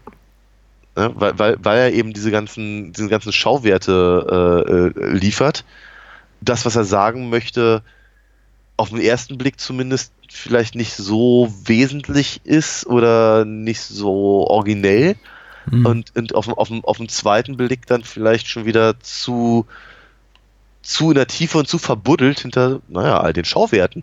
Also das ist, es ist schon, es ist schon schwierig tatsächlich, das halt so ohne weiteres mit den, mit den, den Sachen auf, auf, auf einen Punkt zu bringen. Ähm, Ein bisschen zu kämpfen hatte ich mit den verschiedenen Arten von Humor, die der Film zeigt. Es Ja. ist eben stellenweise schon so, ich möchte nicht sagen sophisticated, es ist, es ist hintergründiger Humor. Ja, und dann gibt's furzende Sümpfe, ja. Genau, und dann gibt's eben so Szenen wie die, wie die erste Szene mit äh, Hoggle zu Beginn, den, der, den wir dann eben gleich zum ersten Mal sehen, wie er in dieses, in dieses Loch reinpisst. Ja. Und ich denke mir, ja, und die 14, 14 Sümpfe auch. Wobei, das war schon wieder so die Art von Gag, das haben die einfach so ins Extrem getrieben, dass ich dann irgendwie nach dem 48. Furzgeräusch dachte, ach komm, jetzt ist es schon wieder irgendwie lustig. Einfach weil es so ins, ins, ins absurde Extrem übersteigert wurde. Aber, äh, aber mit den tonalen Brüchen kann ich leben, was jetzt so die verschiedenen Arten von Humor da, äh, betrifft, die der Film zeigt. Äh, was mich abgeholt hat, um mal so ein- auch so ein Unwort zu benutzen, ist, dass tatsächlich der Film dafür, dass er eben doch von äh, Menschen gemacht wurde, die nach klassischen Maßstäben wirklich sehr gut im, im, im Geschäft sind, im Hollywood-Geschäft, also etablierte, äh, millionenschwere Künstler, Produzenten wie Lucas und Hanson und Froud und so weiter, dass da eben, oder, oder Bowie auch, also Klar. wie gesagt, nicht auf seinem Karrierehoch, aber schon jemand, der zu dem Zeitpunkt der Karriere es nicht nötig hatte, sich für sowas herzugeben. Also Ja. Äh, Oder vielleicht doch, ich weiß nicht. Wir hatten ja damals noch keine irgendwie Dancing with the Star Shows oder sowas. Aber äh, dafür, dass der Film eben von dem Personal gemacht wurde, der, von dem er gemacht wurde, eben auch diesen Mut hat, äh, öfter auch mal so, so nackt zu sein und so, so ungeschliffen und so rau und sich an Sachen zu probieren, die äh, ja nicht immer ganz so hundertprozentig funktionieren, manchmal auf technischer Ebene, manchmal auf erzählerischer Ebene. Also er hat irgendwie so noch so ein, noch so ein Wagemut und auch so eine, sowas Haptisches, ne? Was Ja, ja. äh, Einen, einen relativ nah an den Film herantreten lässt, ungleich äh, zu vielen reinen Kommerzprodukten, die eben so aalglatt sind, dass man da irgendwie nicht mehr viel merkt von der künstlerischen Handschrift. Und Ja. das finde ich eben stark, trotz aller Schwächen, die ich darin sehe, also inhaltlich. Hm. Ähm, äh, je mehr ich über den Film rede, desto mehr stelle ich fest, ich mag ihn doch, doch sehr gerne. Ja. Ka- Kann ich. Das kann ich Ende, nicht- das Ende, du hattest so ein bisschen Problemchen Ach so. mit dem Ende, sagtest du. Ich, ja, ich hatte so ein bisschen Problemchen mit dem Ende, weil wie gesagt, ich glaube, ich habe äh, jetzt so ein paar Mal ja schon versucht anzudeuten, dass ich besonders toll finde, dass sie eben feststellt, irgendwie, ähm, nur weil sie halt in ihren Märchengeschichten das so und so gelernt hat und deswegen ihre Welt halt so aufgebaut hat, muss es halt im, Mhm. in dem Labyrinth, das ja offenkundig nicht real ist. Also so, so sehr wie halt ihr, ihr Kinderzimmer da äh, äh, sich wiederfindet. Am Ende sieht man sogar eine Statuette von Jareth. Auf, auf jeden Fall muss sie offenkundig mit Dingen klarkommen, auf eine andere Art und Weise als bisher gewohnt. Und trotzdem kommt sie aus der ganzen Nummer nur dadurch raus, dass sie sich eben tatsächlich an diesen Satz aus dem Stück oder aus dem Märchen oder was sie da auch immer wiederholt, dass sie das spielt, dass sie sich ja daran erinnert und diesen, diesen Satz äh, Jareth entgegenschleudert und ihn damit praktisch, praktisch besiegt. Und ganz am Ende kommen dann eben auf einmal die ganzen Muppets halt wieder, weil sie sie eben denn doch braucht. Ich, ich, ich frage mich, ich frage mich halt selber, wie ich das bewerten möchte, ob das halt eher sowas ist wie, nur weil man erwachsen wird, muss man seine Fantasie nicht aufgeben. Das wäre so ein, Mhm. das wäre so ein, vielleicht auch sehr klassische, eine klassische Deutungsweise. Äh, vielleicht bedeutet es aber auch, dass sie eben vielleicht eben einfach doch noch nicht so weit ist und alles, was sie gelernt hat, eigentlich jetzt für die Katz ist. Ich, ich, bin mir, ich bin mir nicht ganz sicher, was, was tatsächlich die, was, was, was so die Grundaussage ist, außer dass es halt mit einem, mit einem, das hat der Hansen auch selber gesagt, dass, dass, dass man praktisch mit einem fröhlichen, guten Gefühl aus dem Kino kommt. Ja, verstehe, verstehe ich vollkommen. Verstehe und das ist, glaube ich ihm auch sofort. Und ich, ich, ich denke, er ist der Beste, äh, der dafür sorgen konnte.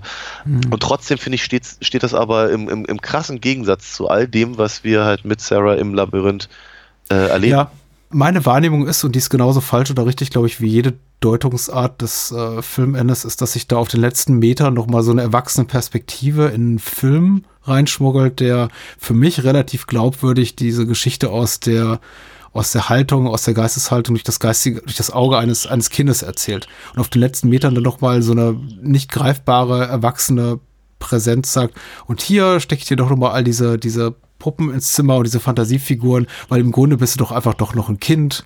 Du brauchst ja irgendwie doch deine, deine äh, Freunde aus deinem Fantasiereich.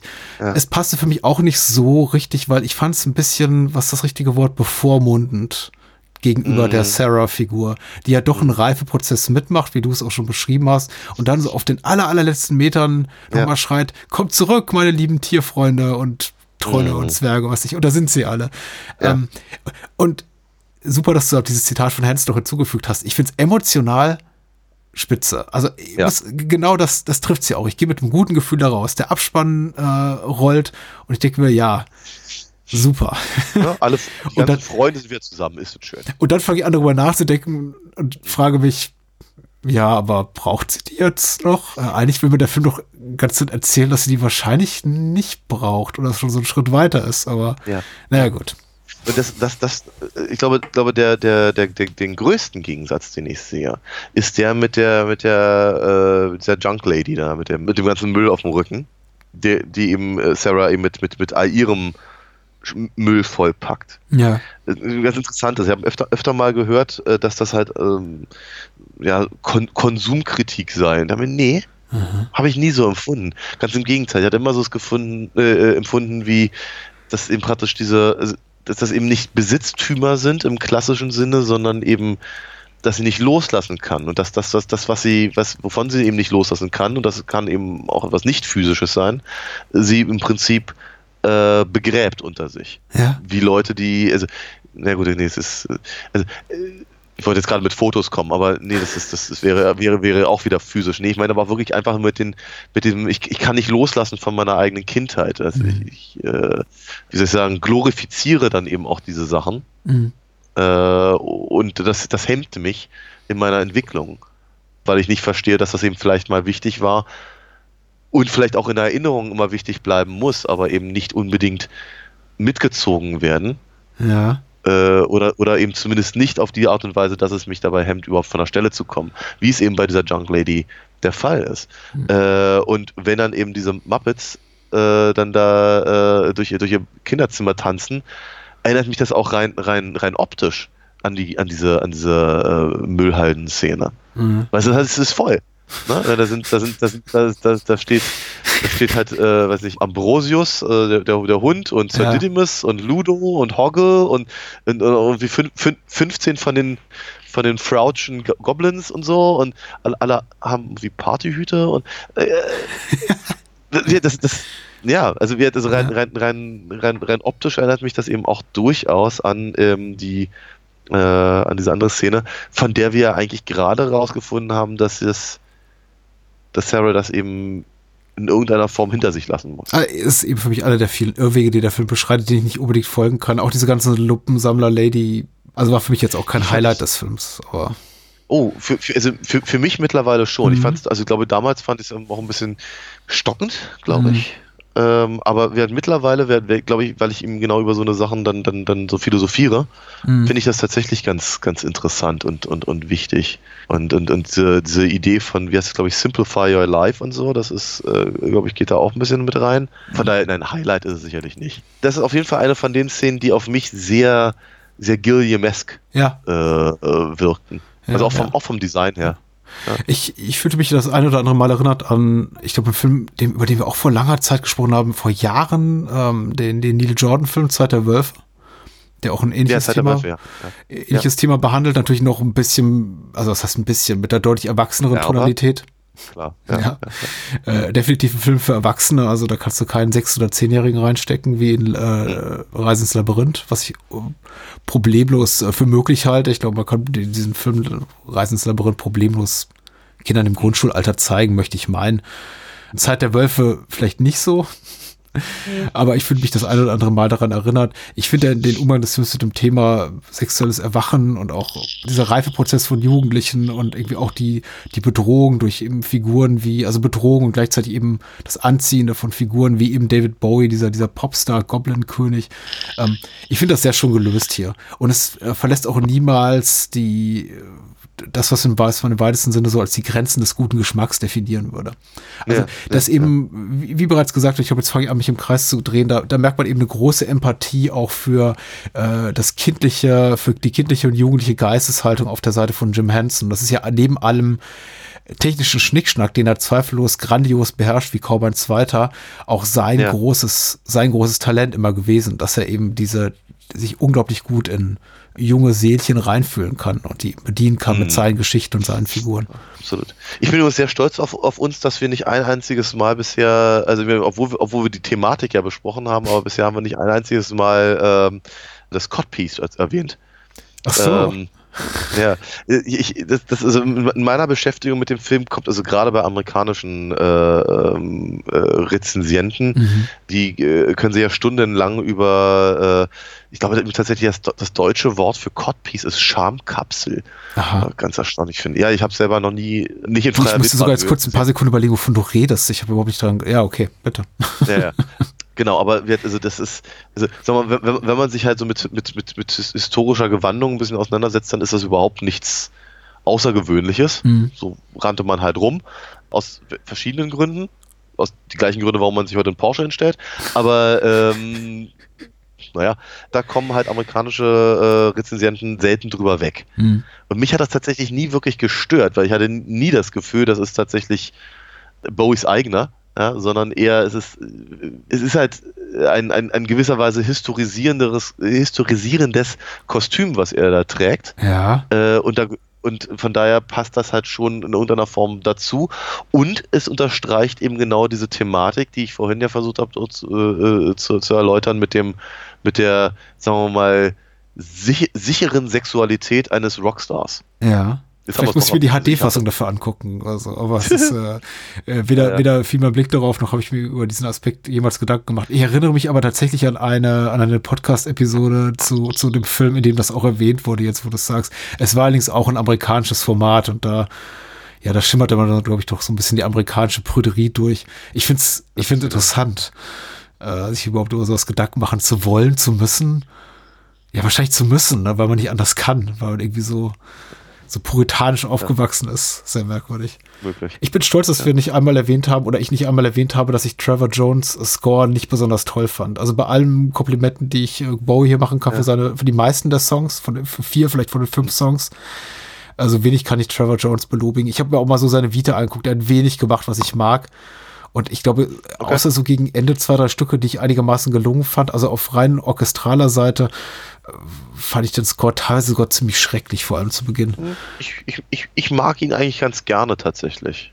Ich finde ich finde es tatsächlich ganz, ganz gut, wie sich die, wie sich die, ähm, wie sich seine Filmmusik, sagen wir mal, in die Musik von Bowie halt in irgendeiner Form einfügt. Okay. Also wie er, wie, also das ist äh, durchaus, durchaus ganz. Ich, ich mag den Soundtrack.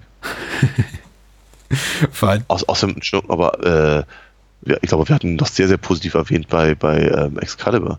Ja, Naja, mag sein, aber ist jetzt sagen wir mal nicht, also okay, ähm, äh, vielleicht auch ein unfairer Vergleich, weil Jerry Goldsmith wahrscheinlich so zu den Top 5 bis 10 irgendwie der, der Hollywood-Komponisten äh, All-Time Best of wie auch immer gehört Klar. und ihn jetzt mit Trevor Jones zu vergleichen, Ja. relativ unfair ist gegenüber Tra Trevor Jones, aber jetzt so äh, unmittelbar von dem wirklich sehr, sehr guten Score, für den sich auch Goldsmith, das habe ich noch erwähnt, im, äh, vergessen zu erwähnen, im Kontext von Legend, sich wirklich monatelang Zeit genommen, genommen hat und wirklich viel, viel Mühe reingesteckt hat, ungleich zu den meisten äh, Auftragsarbeiten, die er macht, äh, kackt Trevor Jones mich so ein bisschen ab. Und ich habe jetzt die Filme relativ unmittelbar aufeinanderfolgend gesehen und da war dann schon so ein Moment zu spüren, in dem ich dachte so, ey, äh, Goldsmiths Score ist eben hat eine zeitlosere Qualität, weil er eben weniger auf Synthi-Klänge setzt und sowas. Und Ja. Trevor Jones ist eindeutig im, im Entstehungsjahr 1986 verhaftet. Ähm, Ja, ja, ja. aber auch ja. das wahrscheinlich kein Also valider kann- Kritikpunkt. Äh, Aber damit kann man nicht, also da, da, da, da fallen mir keine Gegenargumente zu ein, weil da hast du recht. Nein, das ist absolut so. Ja. Noch was? Du wolltest, glaube ich, so hattest du es mir neulich mal erzählt, du wolltest, du wolltest die Verbindungen zwischen, zwischen Legend und ähm, Labyrinth äh, äh, erwähnt haben. Ach so, ich glaube, die meisten haben wir bereits erwähnt oder ich habe es im Vorbeigehen erwähnt. Und ich würde gerne noch sehr viel mehr sagen, wenn mir nicht irgendwie der Mund hier komplett austrocknen würde. Ich habe jetzt hier im Leben bei anderthalb Liter Tee getrunken und bin trotzdem komplett durstig. Oh ich hasse meine Erkältung. Aber äh, ich glaube, warte mal, inhaltliche Brückenschläge, außer eben beide schweren Stand bei der Kritik und beide große Kinoflops, beide äh, Fantasy-Filme und, äh, sind, glaube ich, so auf familiärer Seite die Tatsache, dass Mia Sarah mit, ich glaube, Brian, Brian Hanson verheiratet ist. Wow. Nee, Nee, wie- seit. nee, ist, Doch, ist, ist er- ist, ist er- ist, er, äh, noch gar nicht mal so lange. Ich glaube, erst seit 2010 oder so. In zweiter oder dritter Ehe. Ja. Und ich glaube, äh, Alex Thompson, das habe ich bereits erwähnt, der jetzt ja nicht nur Excalibur gemacht hat, sondern eben auch die beiden Filme, über die wir heute Abend sprechen. Und entsprechend Mhm. gut sehen sie alle aus. Also ein Mhm. fantastischer DP. Und bin sehr happy eigentlich mit unserer Filmauswahl heute. Fü- Fühlte sich jetzt Ja. auch sehr, sehr organisch an und rund. Ich verfluche die Tatsache, dass ich Reise ins Labyrinth erst jetzt gesehen habe. Und äh, es muss wirklich was dran sein, dass er selbst mir jetzt im Alter von 40 noch so einen Spaß machen kann. Ich mag einfach die Muppets. Ja. Äh, ich wollte auch lobend erwähnen, Klassiker-Fabel, der äh, Podcast unserer lieben Kollegin Anne hat, äh, Anna-Kathrin Pacher-Wilke hat auch eine äh, epische Episode gemacht zu Reise ins Labyrinth, Episode 4, irgendwann letztes Jahr erschienen. Bitte reinhören. So. Mhm. Was machen wir denn nächste Woche? So ein bisschen Erwachsenenprogramm, ne? Kleines Kontrastprogramm zu heute. Nein, also ich habe eher so das Gefühl, nächste, Woche machen wir, machen wir Programm für 14-Jährige jeden Alters. Ja, Also- richtige Kinderkacke, ich befürchte es auch. Ja, ha- ja, ich habe, also, ne, also zumindest zu, so halbstark, halb, halbstarke. Edgelord nennt man das heute, glaube ich. Edge, oh, Edgelord, natürlich auch sehr, sehr schön. Also auf jeden Fall äh, eins, auf das ich mich jetzt mittlerweile seit sieben Jahren in irgendeiner Form freue und du, ich glaube, dich, sagen wir mal, innerlich stählst oder vorbereitest oder wie auch Mhm. immer. Also ich glaube, du, du hast den, den Tag gedreut, der, der nächste Woche kommen wird. Wir werden nämlich über die Boondock Saints reden, Ja. der blutige Pfad Gottes. Troy Duffy hat keine wirkliche Karriere gehabt danach.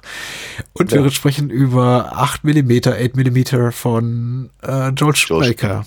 Genau. Und Mhm. ich glaube, dass äh, was ist das Mantelthema der nächsten Episode? Epigonen, also Filme im Fahrwasser, andere Ja, Ja, so die Bulldog Saints als im Fahrwasser von Pulp Fiction schwimmender Genau. Film und äh, 8 mm im Fahrwasser von dem Serienkiller-Hype der ja, sieben und anderer Filme, genau, der späten 90er Jahre. Und äh, 8 mm sollte man nicht unerwähnt lassen, ist ja auch der Wunschfilm unserer Patreon Steady Unterstützer. Dankeschön. Das wird ein gutes Programm, auch wenn die Filme nicht gut Hoffentlich. sind, befürchte ich. Ja. Ich, ich freue mich ja schon so ein bisschen. ja, ich mich auch. Ein wenig. Ich muss ins Bett. Mit, mit, der, mit der, Patrick mit der Kiste Bier geht alles. Gute Nacht. Bis denn.